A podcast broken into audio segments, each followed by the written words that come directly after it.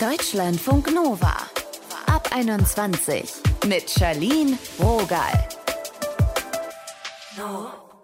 Hi, schön, dass ihr dabei seid. Ob in der Liebe, eine erste Begegnung oder in der Freundschaft, bei besonders verbundenen Menschen, da spricht man gerne von Seelenverwandten. Aber was macht sie aus, diese Seelenverwandtschaft, und gibt es sie wirklich?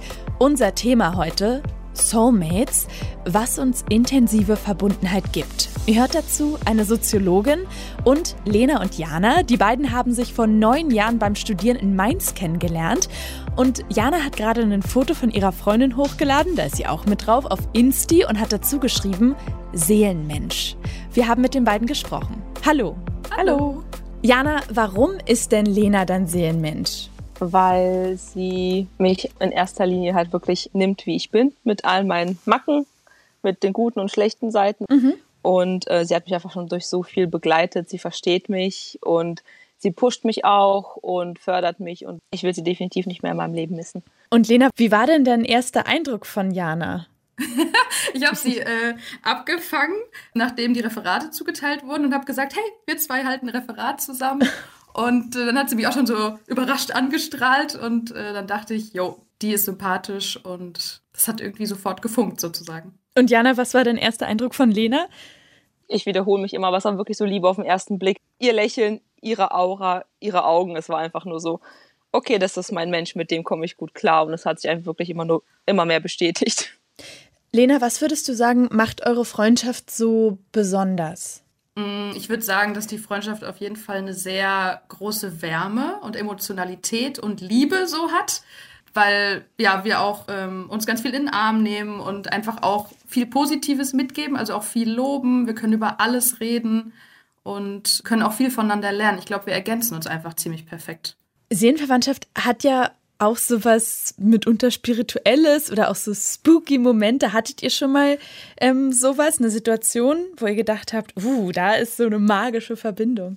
Lena und ich haben eigentlich so ein wöchentliches Telefondate mehr oder weniger. Aber mhm. ich weiß, ich war mal voll in der Prüfungsphase und habe dann halt was länger nicht von äh, Lena gehört und musste sie dann einfach anrufen und meinte so, ja, was ist bei dir los? Irgendwie so, ich habe länger nichts von ihr gehört und war sie so ein bisschen im siebten Himmel, sag ich mal, hat jemanden kennengelernt und dann haben wir so wirklich, ich glaube, zwei Stunden lang telefoniert äh, wo ich einfach so vor Freude an die Decke gegangen bin, mich mit ihr so gefreut habe. Und ja, und letztens war es halt auch wieder so. Ich habe an sie gedacht und dachte, ich rufe mal spontan an. Es klappt selten tatsächlich, weil wir immer viel unterwegs sind.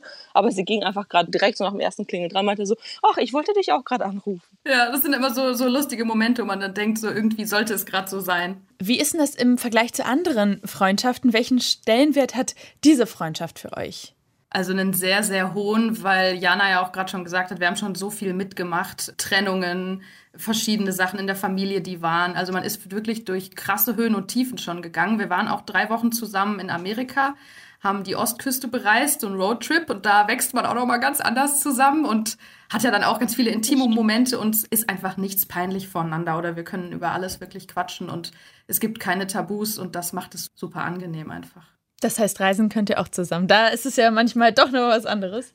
Ja, es hat wirklich echt gut funktioniert. Wir haben es halt sehr spontan gehalten, sage ich mal. Das ist so meine Art zu reisen. Lena ist da eher so der Planmensch. Er hatte wirklich schon Sorge, dass es so überhaupt nichts für sie ist. Mhm. Aber wir waren am Ende wirklich beide sehr, sehr happy tatsächlich und sind nochmal noch ganz anders zusammengewachsen. Wie ähnlich seid ihr euch denn generell? Ach, wir sind uns gar nicht so ähnlich, oder Jana? Ich weiß gar nicht. Also wir ergänzen ja. uns halt so gut. Also wir haben die gleichen Werte und gleiche Vorstellungen auf jeden Fall und was so Emotionales angeht und so, da sind wir schon sehr auf einer Wellenlänge. Aber sonst sind wir auch total unterschiedlich.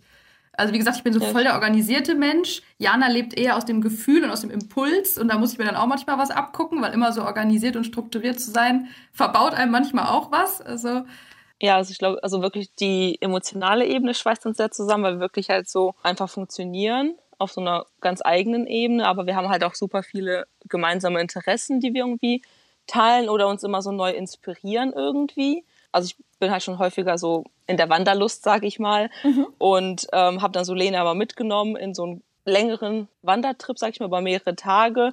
Wir reisen total gern, wir gehen super gern essen und probieren neue Cafés aus.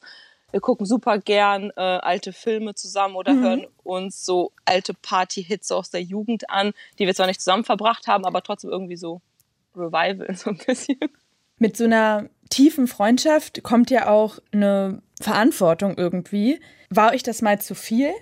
Also meinerseits tatsächlich muss ich sagen, nicht. Also es, privat passiert mir das schon mal häufiger, dass ich irgendwie das Gefühl habe, zu viel zu müssen. Mhm. Also auf so ganz vielen verschiedenen Baustellen.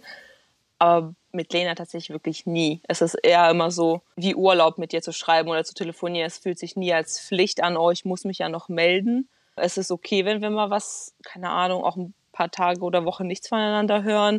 Aber das ist dann auch eher dann schwer als eine Erleichterung. Das würde ich auch voll unterschreiben. Also, das hast du sehr süß gesagt, Jani. ähm, Danke. Aber, aber äh, es ist wirklich eher so, dass man mit demjenigen sprechen will. Also ich möchte dann Jana alles mitteilen, was gerade Positives und Negatives passiert. Und das ist dann kein, ach, das muss ich ihr jetzt ja auch noch erzählen, sondern es ist so ein, ich muss ihr das unbedingt erzählen, weil sie muss an meinem Leben teilhaben und wissen, was gerade Phase ist. Und das ist wirklich eher so ein, ja, so ein Genuss und weil es so harmonisch ist und wir uns da so supporten, ist das wirklich so ein tolles Gefühl und nicht so ein Stressgefühl. Das hört sich bei euch ja so super harmonisch an. Gab es auch mal einen Moment, wo es gekriselt hat? Nein, tatsächlich noch nee. nie. Es gab es wirklich nicht. Das ist, das ist faszinierend. Gut, es ist schon fast so. beängstigend. ja. Wir wollen nichts darauf beschwören.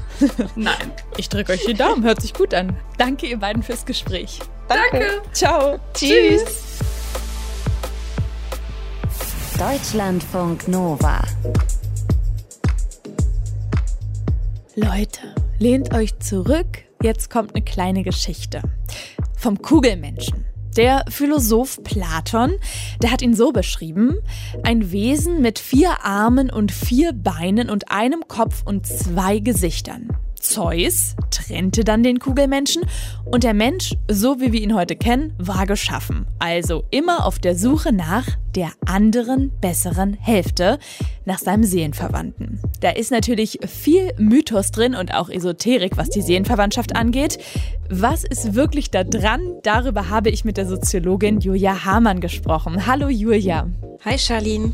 Kann man diese Seelenverwandtschaft, also so eine tiefe Verbindung auch auf einer anderen Ebene überhaupt wissenschaftlich untersuchen? Nein, das glaube ich ganz schwer, beziehungsweise je nach Wissenschaftsverständnis sozusagen mhm. ganz schwer. Was mich als Forscherin interessiert, ist, wie Personen ihre Freundschaften beschreiben. Und die beschreiben die auf ganz unterschiedliche Art und Weise. Zum Beispiel, das ist meine engste Freundin. Oder das ist mein Freund, der ist für mich wie ein Bruder. Oder das ist meine längste Freundschaft. Ja, das gibt ganz verschiedene Qualitäten, die Menschen ihren Freundschaften zuschreiben. Und eine Qualität, die sie eben zuschreiben, ist die der Seelenverwandtschaft. Und mich interessiert jetzt als Forscherin nicht, hat das jetzt wirklich konkrete Konsequenzen, sondern was verbinden die Menschen damit, dass sie ein bestimmtes Etikett verleihen, sozusagen. Und was sagen da deine Daten? Also was empfinden Menschen, was meinen sie damit, wenn sie von ihrem Seelenverwandten sprechen? Dass die Beziehung wirklich einzigartig ist, dass sie ganz besonders ist, mhm. dass sie eine starke Verbundenheit fühlen und dass sie besonders gleich denken und quasi ohne das aushandeln zu müssen, also ohne sich absprechen zu müssen oder zu sagen müssen, nein, ich will dich von meinem Argument überzeugen oder du mich von deinem, sondern dass es ja, wie was Gottgegebenes, was Transzendentales, was mhm. Übernatürliches ist, dass diese Freundschaft, diese Reinheit der Beziehung existiert. Wenn man dann nochmal differenziert danach guckt, zum Beispiel, mit wem machen Sie denn am meisten im Alltag oder mit wem mhm. reden Sie denn ganz konkret über Probleme, dann ist das nicht notwendigerweise eben diese Seelenverwandtschaft, mhm. sondern ganz andere Freundschaften. Das heißt, die Seelenverwandtschaft ist vielleicht eher eine ganz besondere Beziehung. Das heißt aber nicht, dass sie im Alltag wirklich ganz besonders da ist oder ganz besonders wichtig ist. Woher kommt denn das, dass wir manchmal Menschen treffen, vielleicht auch an einem Abend, und dann entwickelt sich so ein Drei-Stunden-Gespräch und danach denken wir, wow, ich bin dieser Person auf Anhieb so nah, obwohl man sich eigentlich gar nicht richtig kennt.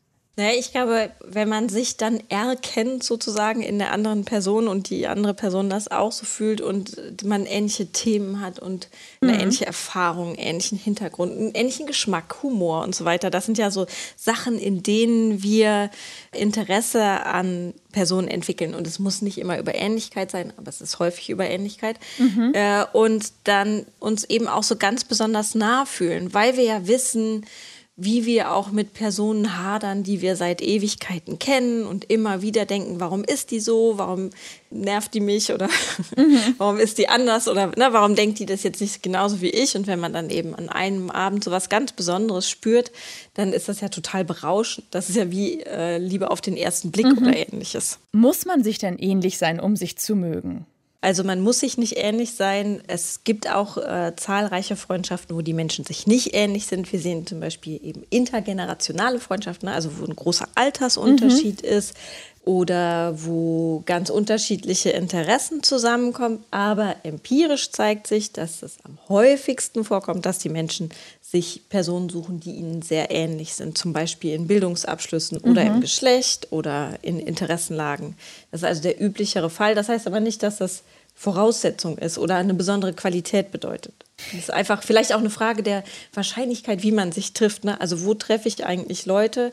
Vielleicht an Orten, an denen ich eine bestimmte Ausbildung mache oder mein mhm. Hobby ausführe. Konzert so oder so hat man gleich Konzert, schon eine genau, gemeinsame genau, dann, Ebene. Ja, genau. Gibt es dann irgendwas, was vielleicht herausfordernd sein kann an diesem Konzept Seelenverwandtschaft? Gerade weil man auch vielleicht eine hohe Erwartungshaltung da anknüpft mitunter? Ja, ich glaube schon, dass das, dass solche Aufladungen, sage ich jetzt mal, oder so Beschreibungen, so Konzepte, dass die eben auch ganz viel Erwartungen mit sich bringen. Nämlich, dass es eben immer so was Schöngeistiges bleibt, was Weiches, was Warmes, was Vertrautes. Und meine Forschung oder auch meine Erfahrung als Freundin äh, mhm. äh, zeigen eigentlich, dass Freundschaften viel Aushandlungen bedeuten. Also immer wieder zu gucken, wo stehe ich gerade, wo bist du gerade, wie ganz viele Beziehungen. Und bei Freundschaften ist das Besondere, dass wir das nicht so wie zum Beispiel wir gelernt haben, das in Partnerschaften zu machen. Ne? Also sagen, nee, ich möchte jetzt aber so, du möchtest so, jetzt müssen wir einen Kompromiss finden, dass wir das in Freundschaften häufig nicht gelernt haben aber eigentlich auch ganz viel Kommunikation brauchen in Freundschaften. Und bei Seelenverwandtschaft wirkt es ja immer so ein bisschen so, als bräuchte man das alles nicht, weil man sich eben blind versteht und blind vertraut und alles ganz easy ist. Und das kann, glaube ich, äh, eine Herausforderung sein. Ja, äh, ich hatte auch mal so eine Situation und da hatte ich den Eindruck, dass wir beide fast schockiert voneinander waren, dass wir jetzt so unterschiedlich über eine Situation denken.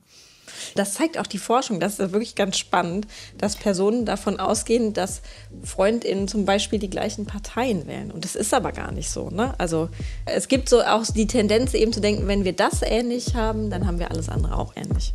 Das sagt die Soziologin Julia Hamann. Es ist Zeit für unser Quiz. Es geht um Seelenverwandtschaft, um tiefe Freundschaft im Tierreich. Eure Frage, welches Tier pflegt denn keine Freundschaft? A, die Fledermaus, B, die Schnecke oder C, das Schaf?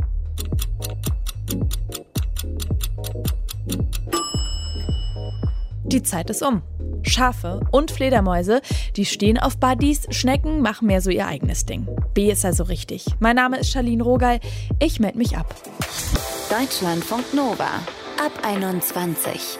Immer Montag bis Freitag auf deutschlandfunknova.de und überall, wo es Podcasts gibt. Deutschlandfunk Nova ab 21.